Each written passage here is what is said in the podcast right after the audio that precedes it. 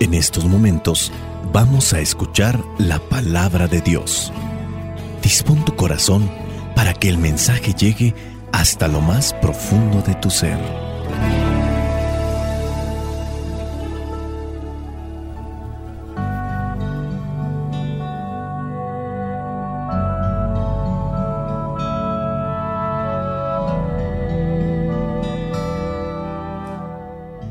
Vamos a tratar de reflexionar lo que son las lecturas correspondientes a este domingo número 16 del ciclo C del tiempo ordinario.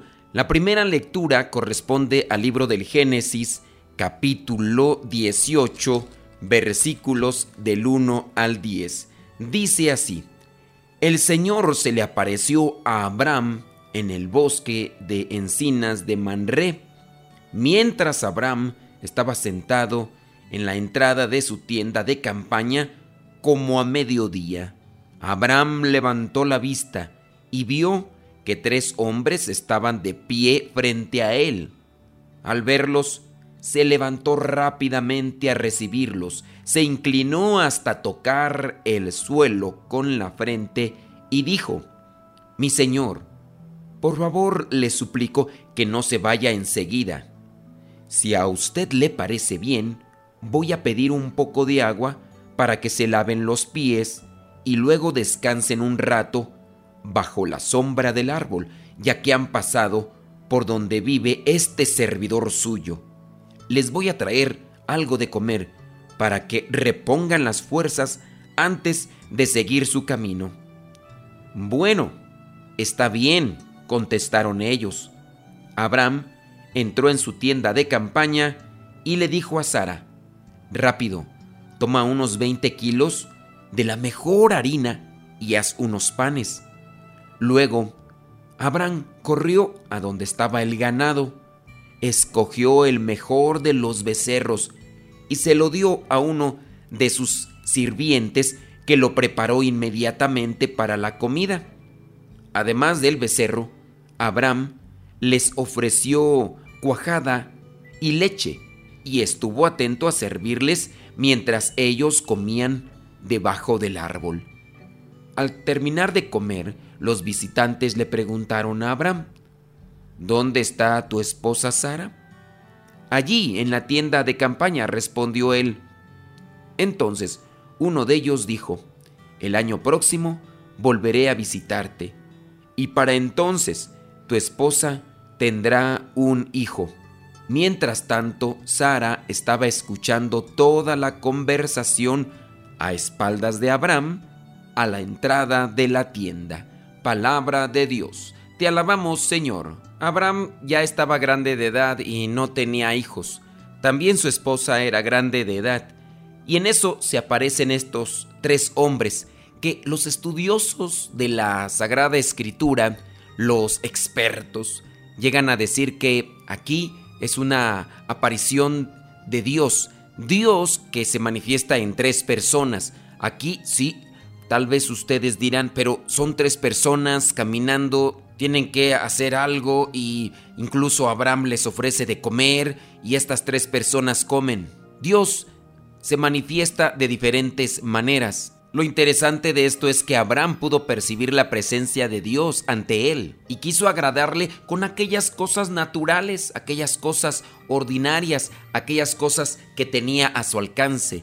Él logra ver a Dios en una presencia humana y lo que hace es atender a esa presencia humana conforme a lo que él ve que necesitan. Están cansados, va a lavarle los pies, de seguro tienen hambre, tienen también calor, pues que descansen aquí debajo de este árbol en su sombra. Agradar a Dios con las cosas que nosotros tenemos a nuestro alcance. Ese pienso yo es un buen punto. Dios tiene diferentes maneras de manifestarse y lo puede hacer a través de quien Él quiera. ¿Qué es lo que tenemos que hacer nosotros? Estar atentos para descubrir la presencia de Dios durante nuestra vida y entonces buscar también agradar a Dios con todo lo que tenemos. Por eso es que es aceptable también dentro de la iglesia, dentro de la fe, que muchas personas realicen estas prácticas denominadas devociones populares. Y ahí vienen las flores, y ahí vienen las peregrinaciones,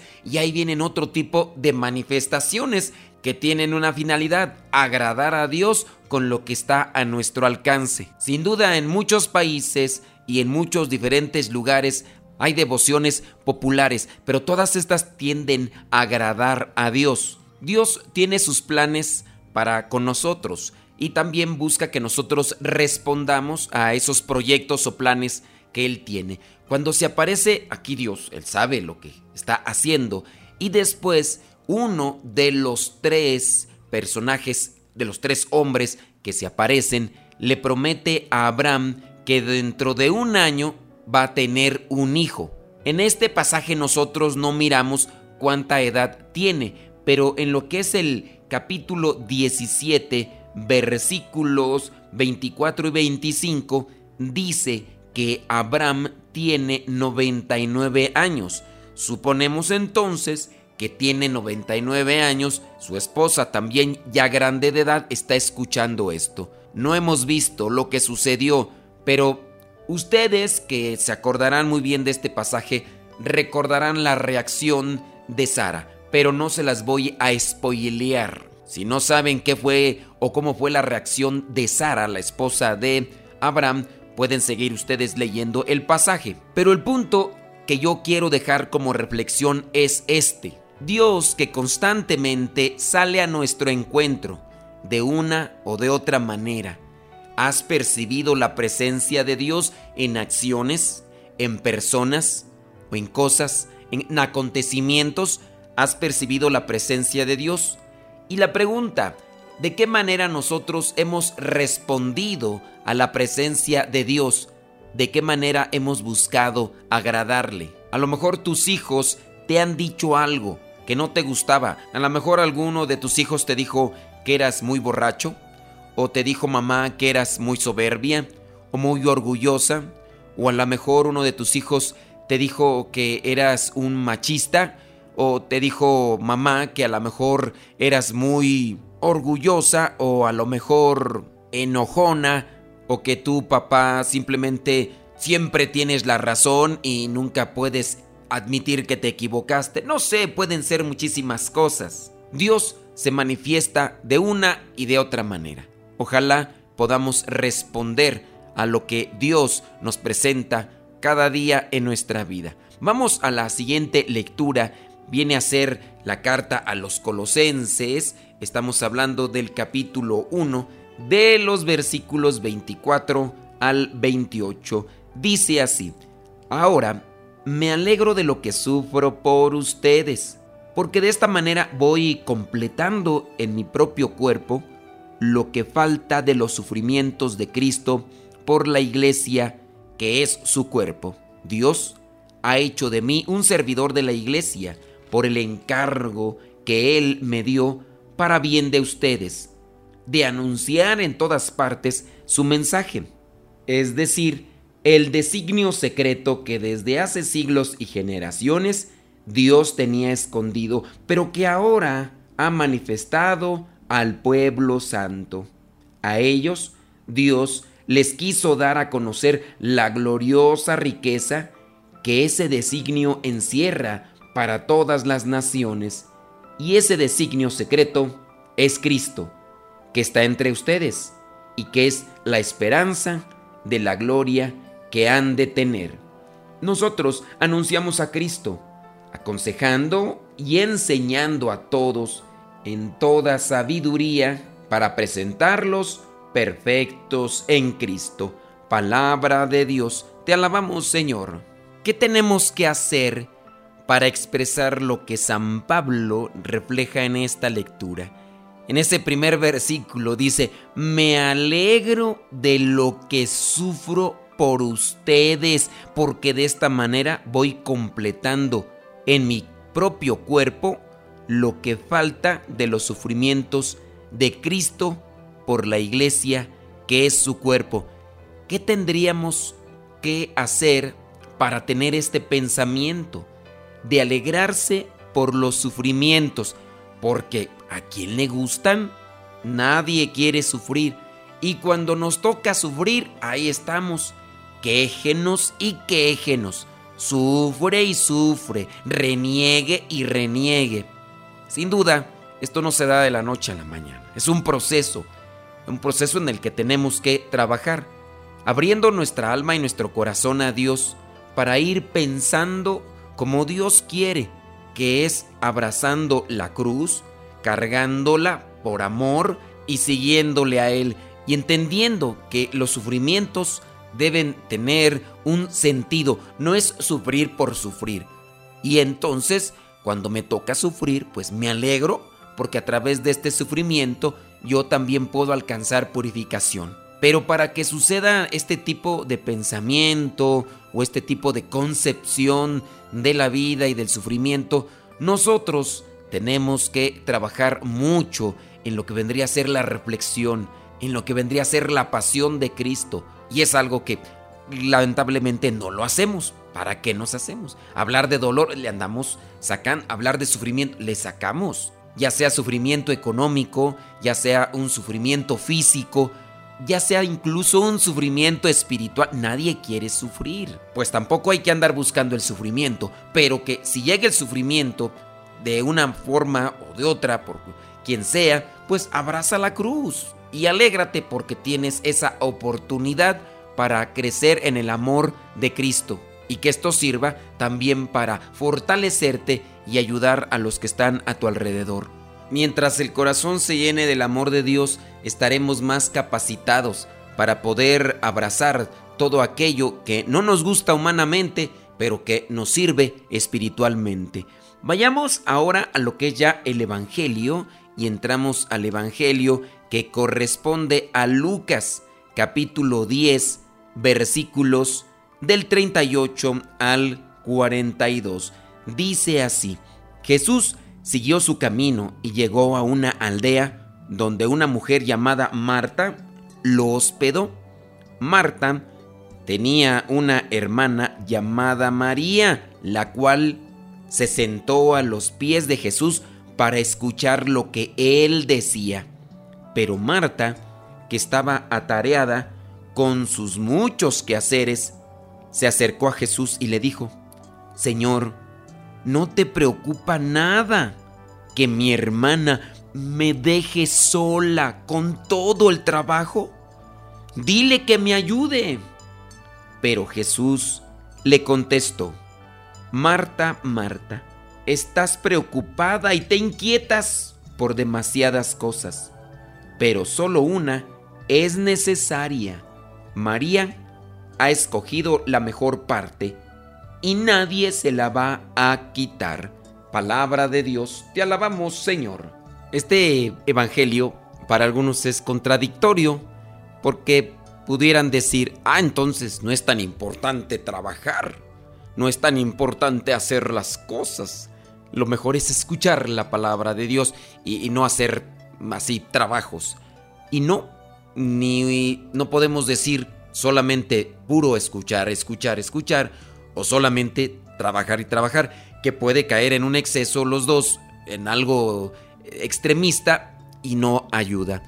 Creo yo que lo primero tiene que ser saber escuchar y saber entender para que cuando nos toque trabajar no nos estemos quejando. Aquí que está haciendo Marta, Marta tiene buena disposición. Incluso es a la que se presenta ahí como la que recibió a Jesús en su casa. Dice ahí el versículo 38, Jesús siguió su camino y llegó a una aldea donde una mujer llamada Marta lo hospedó. Pareciera ser que ella es la que está al frente de todo. Hospedó a Jesús, pero hasta me hizo a mí recordar a esas señoras que en ocasiones llegan con nosotros y que nos quieren poner o contrapuntear con el esposo o con sus hijos. Mire, padre, aquí está mi esposo, dígale algo, es bien borracho. Tampoco le voy a decir, ay, mujer, mujer, eh, tú no estés criticando y él ha escogido la mejor parte. No, pero nos, nos contrapuntean y eso es lo que la gente a veces no ve. O con sus hijos. Mire, padre, este es mi hija y este es mi hijo, dígales algo, son bien así. Y uno, pues, tampoco no puede uno dejarse llevar por la petición de la señora, que regularmente son señoras, ¿eh? regularmente, señor. Sí me ha tocado algunos señores, pero más señoras. Y así Marta.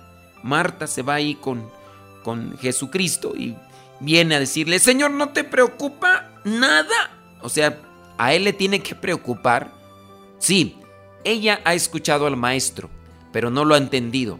Y eso es a donde quiero enfocar la reflexión. Si hay que servir.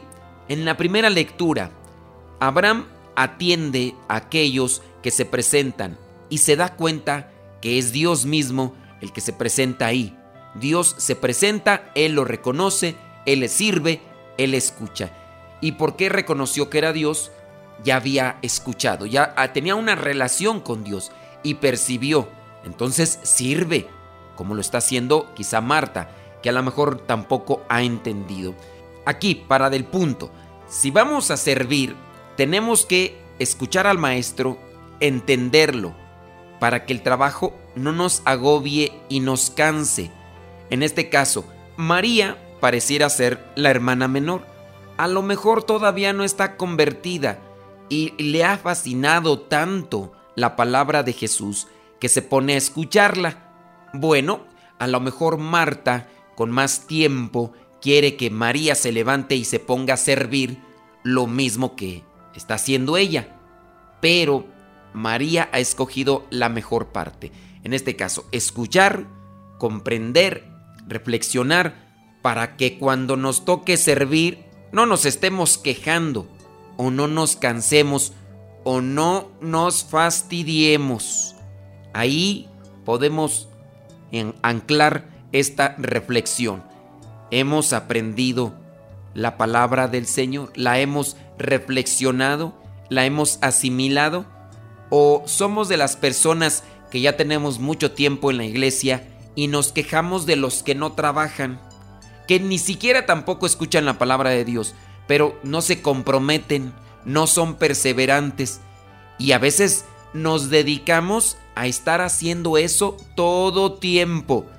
Y uno podrá decir, oye, ¿cuánto tiempo tienes en la iglesia? Tienes que ser paciente y comprensivo y tratar de reflejar en tu acción, que es buena, en tu apostolado, que es bueno, reflejar caridad, reflejar amor. La segunda lectura de los colosenses nos hablaba de eso, de cómo se había asimilado que incluso el sacrificio o el sufrimiento nos puede servir y ayudar. El trabajo nos puede servir y ayudar, pero eso es en un proceso, asimilando el mensaje de parte de Dios y no estarnos quejando, sirviendo, pero alegres, siendo pacientes y siendo comprensivos. Papá, mamá, que están en la iglesia, pero que se quejan y se quejan y se quejan y se quejan de los demás, se quejan de sus hijos, sus hijos se quejan de ustedes porque no son pacientes, porque no son comprensivos, porque no son tolerantes. Tú que estás trabajando en la iglesia, no eres misericordioso, eres muy visceral, eres muy áspero, eres una persona pedante, altanera, ya sea sacerdote, ya sea diácono, ya sea religioso, ya sea misionera, ya sea coordinador, ya sea el sacristán, ya sea el catequista, ya sea quien sea. A veces no reflejamos a Dios. Aprovechemos las etapas en las que nos va forjando Dios aprendamos a escucharlo, aprendamos a poner en práctica, asimilando el sacrificio de Cristo por nosotros, para que también nosotros nos sacrifiquemos por los demás. Y por favor no me anden contrapunteando cuando me encuentren, diciéndome, mire padre, mi esposo, mire mis hijos no se acercan, ni tampoco lo hagan con otro sacerdote. Sirva por amor a Cristo, ofrézcalo, sea paciente, no se queje, y a seguirle echando rayas al tigre. La bendición de Dios Todopoderoso, Padre, Hijo y Espíritu Santo, descienda sobre cada uno de ustedes. Se despide su servidor y amigo, el Padre Modesto Lule, de los misioneros servidores de la palabra. Lámpara es tu palabra para mis pasos, luz en mi sendero. Lámpara es tu palabra para mis pasos, luz en mi sendero. It's la lune.